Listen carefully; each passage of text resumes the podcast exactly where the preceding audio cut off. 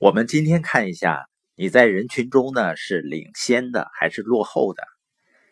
人呢是愿意比较的动物，所以我们喜欢看那些竞赛的节目。那对于自己来讲，怎么样才算不落后呢？通常我们凭感觉啊，就觉得自己如果在平均水准以上，就不落后了。那这个感觉呢是有偏差的，为什么呢？你比如说，有接近百分之九十的人，他认为自己的驾驶水平处在平均水准以上。还比如呢，平时那些什么事情都不愿意深入的去做，都做不好的人呢，他反而最容易瞧不上别人，动不动呢就觉得自己比别人强，只不过呢自己不屑去做罢了。而且呢，往往我们评判自己是否领先还是落后呢？我们并不是以整个社会作为一个判断的标准，而是以自己周围的人来判断。你比如说，我前几年呢在北京有一个朋友，当然他属于啊郊县的。我们聊天的时候呢，问及收入，他说他每个月是三千块钱啊，媳妇儿呢在家带着孩子。我会觉得呢，这个收入即使在几年前应该也是有压力的，所以我问你这样的收入，觉得有没有压力呢？他跟我说呢，比上不足，比下有余呗。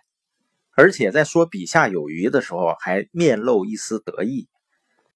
所以那些总是拿着比下有余的借口去回避的人，最终呢，一定会发现自己在这种假想的优越感中。和别人拉开了巨大的差距，所以这个比较，如果我们总是跟周围的那几个人比，而且跟不如自己的人比，也就像一个井底之蛙一样，你在井底之蛙的世界里面处在平均水平之上，又有什么意义呢？换句话说，如果我一直在以前那个化肥厂工作，我就是在那个化肥厂是处在领先水平，那又有什么用呢？而现在呢，就完全不同了。比如微信的月活跃用户呢，大约有八个亿；支付宝呢，月活跃用户超过三个亿。不夸张的讲呢，移动互联网相当于已经把所有的人都连接到一起了。移动设备呢，已经相当于每个人身上多出的一个器官了。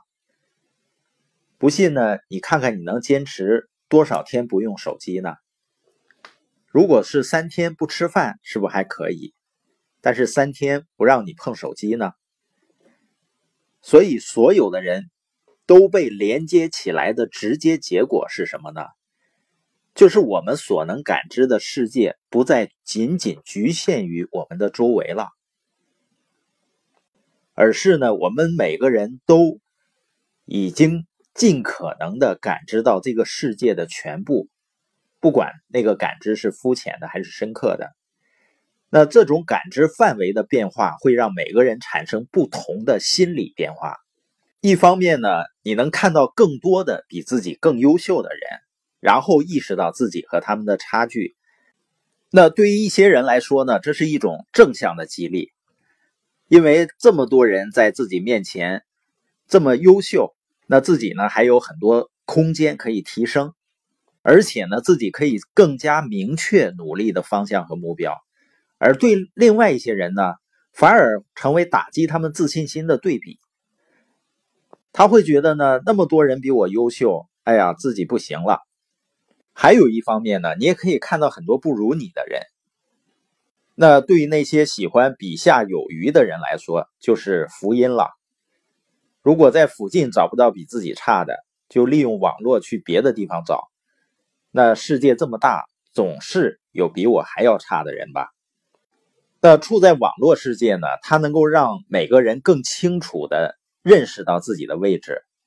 那至于应该用一个什么样的态度去面对，然后呢，又应该如何调整，则取决于每一个人自己了。那我们怎么成为人群中领先的百分之二十的人呢？实际上非常简单。